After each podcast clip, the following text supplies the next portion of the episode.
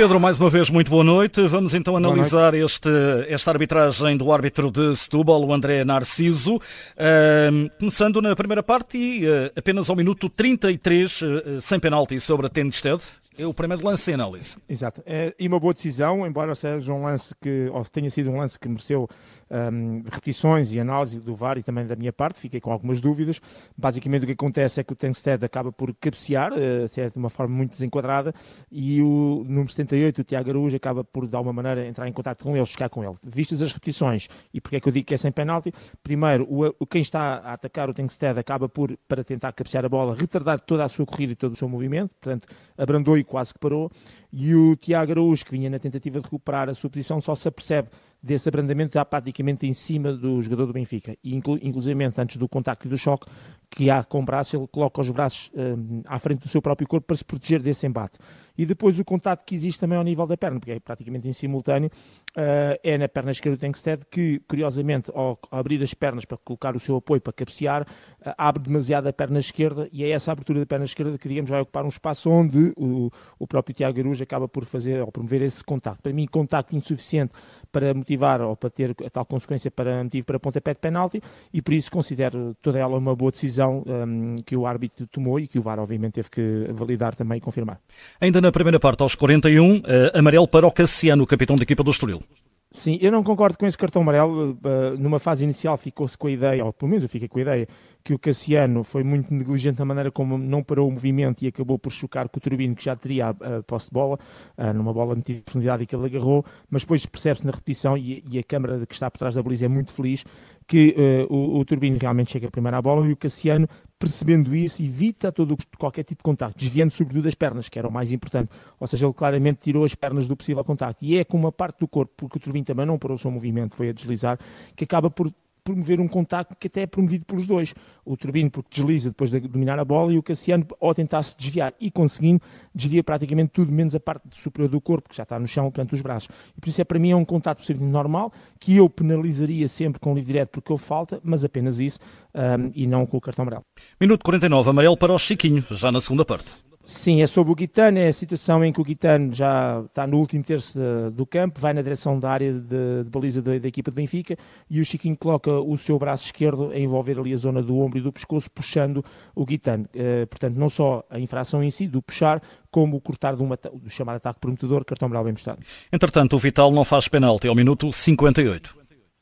Uh, não, uh, é um lance em que a bola vai ao, supostamente ao braço direito do Vital, depois pelas repetições fica até com a ideia que terá resvalado inicialmente até na zona do peito e depois no contacto com o braço direito, braço direito que é puxado para dentro, isto é, de fora para dentro, que está ao longo do corpo no momento desse possível contacto, uh, sem ganho de qualquer volumetria e percebe-se claramente que nem sequer há o gesto deliberado ou intencional, embora a palavra intencional tenha saído do, do, do vocabulário, mas não há o tal gesto deliberado no sentido de setar a bola e portanto toda ela é uma boa decisão sem motivo para pontapé de penal. Minuto 61 com um cartão amarelo para o António Silva.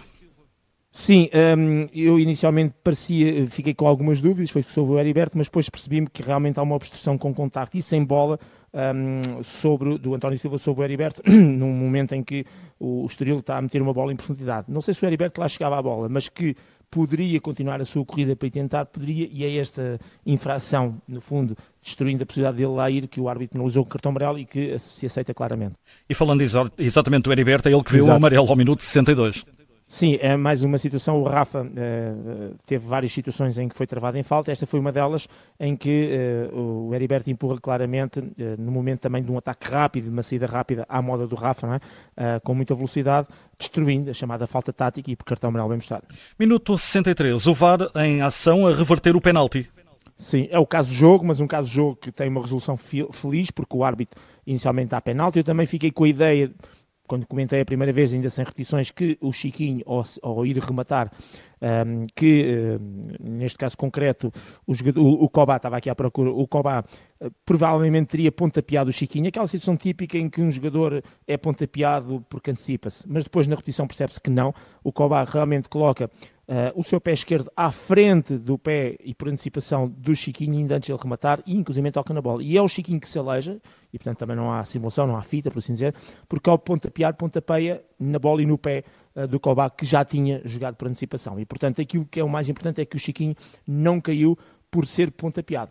E, portanto, caiu porque acaba por pontapear o pé ele próprio do, do cobaia. Portanto, boa decisão. É daquelas situações que no campo é fácil um árbitro ser iludido. Eu também, em movimento rápido, fiquei com essa ideia, mas depois uh, o vídeo árbitro serve para isso mesmo e serviu muito bem na perspectiva de que realmente não havia penalti. Boa reversão, boa decisão. Apenas análise agora dos uh, dois lances finais. Exato. Amarela a Mateus Fernandes aos 71 minutos mais uma vez sobre Rafa, mais uma vez, neste caso, agarrou o ombro, mais uma vez o Rafa, na sua velocidade, a iniciar ali um, um ataque rápido e a ser destruído esse ataque rápido com a chamada falta tática. Boa decisão. Uh, finalmente, é o gol do Benfica aos 93, é na sequência de um pontapé de canto, um gol de cabeça do António Silva. Uh, em princípio, uh, muita gente ainda questionou se era ou não fora de jogo. Na realidade, não. foi ali uma ilusão do ângulo de filmagem. Uhum. Sim, porque as câmaras estão colocadas baixas nestes estádios que não têm bancadas muito elevadas e digamos que as imagens de, que nos são dadas são sempre muito na diagonal, eh, porque não há outra hipótese, e essas imagens que são dadas na diagonal provam Uh, também provaram, ficámos com a ideia que não era fora de jogo, e depois, obviamente, que o VAR, essa aí tem tudo alinhado, aquilo é tudo metido no computador e são feitos aqueles vetores todos, e por 24 centímetros, no momento em que o Musa faz o passe barra assistência, o António Silva uh, está a 24 centímetros em jogo, e portanto, boa decisão, gol legal, ainda por cima sendo o único gol da partida, era uma decisão, ou, ou foi uma decisão perfeita, quer pelo árbitro assistente, que validou, e depois confirmado pelo VAR. Então, e que nota Pedro Henriques para, para o André Narciso de Setúbal?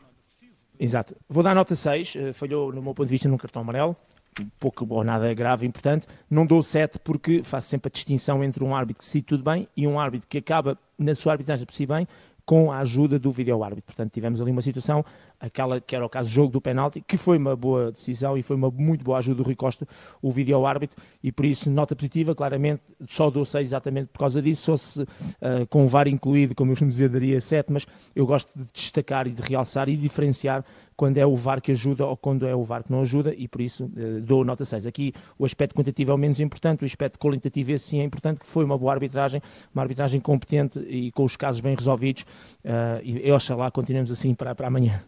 Muito bem, Pedro Henriques, no Sem Falta, também disponível, nota 6 de, para o árbitro André Narciso. Uh, nota 6, uma nota de facto muito positiva. Pedro, até amanhã uh, e já sabe, tudo amanhã. isto disponível, o Sem Falta, naturalmente também no podcast da Rádio Observador.